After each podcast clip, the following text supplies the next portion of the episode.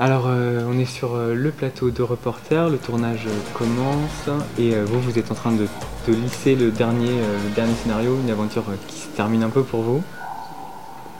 Oui. Ben oui, oui, ça fait maintenant depuis janvier, janvier-février 2007, juste après le FIPA, qu'on s'est remis à- au travail pour, pour la deuxième saison. Donc, donc oui, oui, ça se termine. C'est c'est 10 épisodes, c'est toujours aussi intense. euh, il faut de l'endurance, voilà. Et évidemment, il y a des, il y a d'autres, euh, scénaristes qui sont là pour, euh, évidemment, heureusement, pour pouvoir échanger et avancer. On a, travaillé à deux avec, Alban Guitnip sur les arches narratives pendant plusieurs mois de la, saison, de la deuxième saison. Et puis ensuite, on a fait des réunions avec les quatre autres scénaristes, parce qu'on était six sur cette deuxième saison, contre quatre pour la première. Et puis voilà, et ces réunions qui ont, qui ont servi à compléter le- les arches narratives, à trouver un petit peu la structure des, des différents scénarios et à se à se- s'attribuer euh, un peu les scénarios et à organiser le travail. Euh, voilà, et puis depuis, on, on écrit. euh, Et si on revient au début, alors, au moment où tout a commencé pour, pour cette deuxième saison, comment ça se passe euh, pour au moment où vous devez décider de quelle histoire vous allez raconter? Comment ça se passe il, se passe il se passe tellement de choses depuis que je me souviens plus exactement, mais euh, on discute beaucoup, on discute avec Alban, là en l'occurrence, on était tous les deux. Euh, je sais plus exactement comment vient le, déclic sur, euh, en gros, la thématique principale qui servira de fil conducteur. Moi, je sais qu'il y a des, il y a des sujets. je lis des trucs, voilà, je me replonge un peu dans ma doc, et il y a des sujets que je connais pas du tout, et beaucoup. Et, et euh, je suis pas journaliste de formation, et, donc ce qui m'attire le plus, c'est les sujets que je connais pas du tout, qui sont des vrais mystères. Et je me dis, si on fait un- une histoire là-dessus, bah, ça me permettra d'aller d'aller me renseigner, d'aller voir de plus près. Alors, c'est difficile de vous dire, euh, de prononcer euh, l'expression. Le problème du scénariste, c'est que le rêve, c'est de, ce serait de vous avoir euh, dans une salle directement avec la série finie. Et, voilà, parce que c'est vraiment c'est une torture pour moi d'a- d'avoir à parler de la, série. Donner l'impression que je dévoile des choses. Je, peux parler de plein de choses sans évoquer l'histoire, mais évoquer l'histoire, ça me, ça me gêne un peu. Donc il y a une, thématique qui, ne se révèle quand même pas tout de suite et, qui est un peu le fil conducteur au bout du compte, on s'en prend conscience à, la, fin. Et c'est cette thématique-là qui nous est un peu. Euh, qui s'est imposée au fur et à mesure, voilà, avec après plein de, plein de rebondissements dans le travail d'élaboration sur quel personnage, comment, quelle péripétie, comment ça va se passer, etc. Je vous ai entendu dire dans un autre entretien qu'a priori il y avait une piste qui avait été suivie initialement et Oui. qui n'avait pas eu euh, d'accord? Absolument, oui, oui, oui. On a travaillé pendant euh, tout au début, pendant un mois ou deux mois, je ne sais plus très bien, avec Alban. Euh, en l'occurrence, c'était la, la piste consistait à, avec plein d'événements, à se situer pendant une campagne présidentielle. Euh, et puis euh, Fabrice, euh, en en discutant avec eux, enfin avec lui et Dominique Jubin de Canal, nous ont dit écoutez, ça nous embête un peu, on a, déjà une autre série qui est centrée sur une campagne présidentielle, ça nous paraît faire doublon. Essayons de trouver autre chose. Bon, c'est un élément parmi d'autres. Après, il y avait d'autres choses qui entrent en ligne de compte, qui faisaient que finalement, on a décidé d'abandonner cette piste, peut-être provisoirement, qui sait, peut-être qu'on y reviendra, hein, j'en sais rien, et, euh, et, et de, et de prendre une autre direction. Alors, euh, donc, sans trop en dévoiler, on sait quand même déjà que, que certains autres personnages vont rejoindre l'équipe de reporters, aussi notamment parce que euh, le, le personnage de Didier Bezos, Bezas évidemment disparaissait à la fin de la première saison. Mhm. Comment s'est passée l'intégration de ces nouveaux personnages et est-ce qu'à un moment donné vous n'avez pas eu peur aussi de risquer de desservir les personnages installés? Comment vous avez pu trouver cet équilibre? Euh, à l'écriture, donc. Ouais.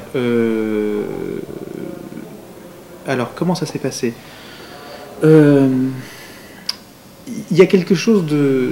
Dans cette deuxième saison, euh, il y, a- il y a plusieurs euh, lignes directrices, disons. Je parle pas des histoires, hein, je parle des, décisions artistiques à prendre, enfin, et d'écriture.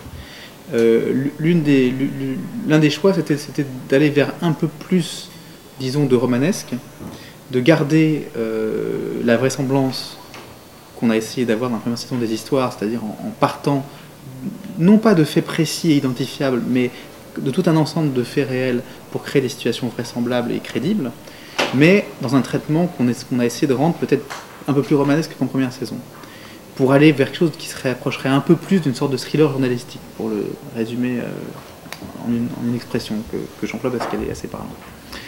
Euh, maintenant, une autre direction, c'était aussi d'essayer de, de, donner de l'ampleur, encore plus d'ampleur, parce que je avait déjà un peu, je parle d'ampleur dans un sens neutre, hein, pas positif ou négatif, mais euh, dans cette deuxième saison, et ce plus d'ampleur qui, crée une sorte de toile d'araignée comme ça, qui, au fur et à mesure des, des, des, des, épisodes se révèle comme une sorte de spirale, on parle d'un centre, et puis ça s'élargit, ça s'élargit, et puis au final on a quelque chose où tout est relié mais en même temps beaucoup plus large, bon, eh bien les nouveaux personnages entrent euh, un petit peu dans cette logique-là aussi.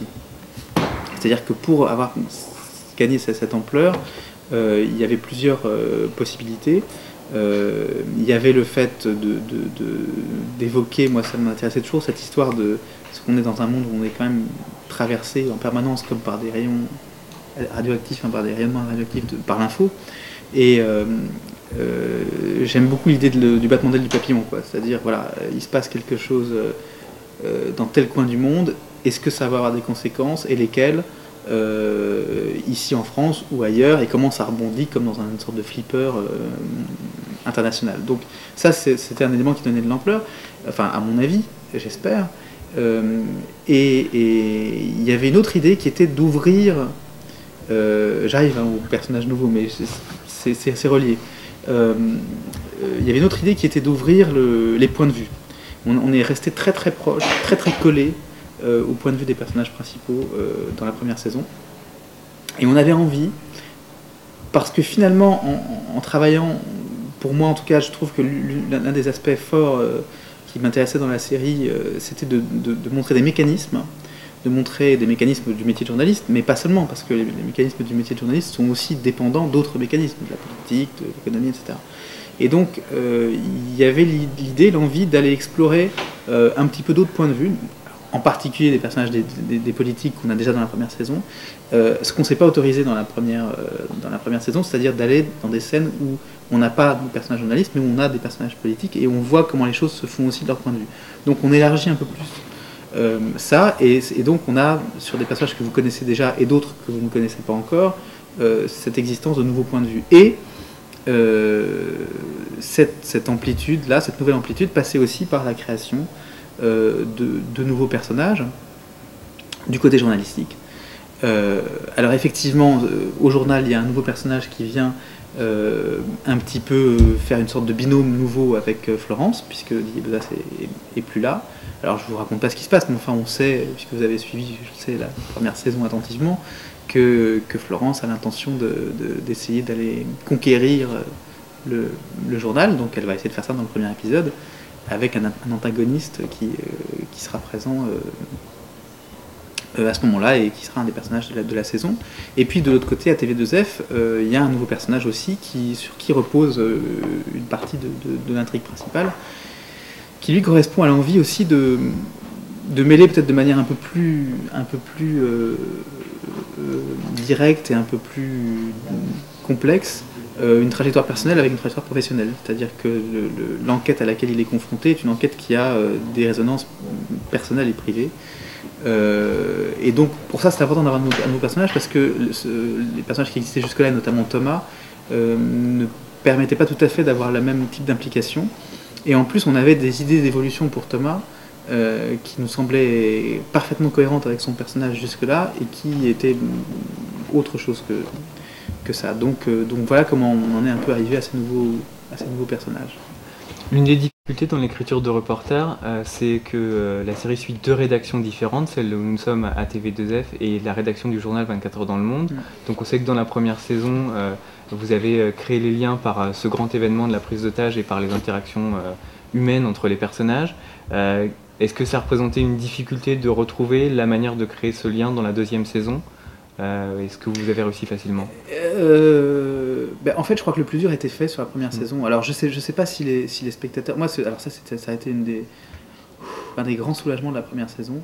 C'était de se dire euh, mon Dieu, personne n'a été choqué par le, par, le, par le côté divergent de la série. C'est-à-dire qu'on a, comme vous le disiez, on n'est on a, on n'est pas dans un seul commissariat de police, on a, on a deux rédactions, et à l'intérieur de ces deux rédactions, à chaque fois, on a au moins deux personnages qui font, dans la première saison je parle, hein, qui, font, euh, des, qui sont dans des rubriques différentes et qui font des métiers différents. Donc, euh, on avait donc Patrick Bouchité euh, qui fait des faits divers au journal, et Florence qui fait de la politique, donc a priori ils ne travaillent pas sur les mêmes affaires. Et puis à la télé, on avait Thomas qui faisait de l'investigation et Elsa qui faisait des infos gênées et qui est devenue présentatrice. Donc là encore, comment faire en sorte d'avoir une série unifiée, homogène au milieu de tout ça? Euh, Comme vous le disiez, on a réuni ça autour d'un événement commun. Et puis, dans le tissage des relations entre les personnages, on a essayé de, créer cette, cette homogénéité. Et euh, j'allais dire miracle, c'est pas un miracle, mais en tout cas c'était vraiment un grand soulagement, un grand bonheur pour nous de voir qu'il semblait qu'effectivement cette homogénéité fonctionnait en première saison. Donc en seconde saison, on est resté sur les relations des personnages telles qu'ils sont, enfin je veux dire, on les reprises telles qu'elles qu étaient, en les enrichissant, et euh, il nous a semblé que, que ça se faisait assez naturellement. Alors évidemment, peut-être que le pari, c'est aussi que les gens qui vont voir la deuxième saison ont peut-être vu la, première ou qu'il faudrait qu'ils la voient. J'espère que ceux qui n'auront pas vu la première et qui verront la seconde ne seront pas perdus. Ok, merci beaucoup. Ah, merci à vous.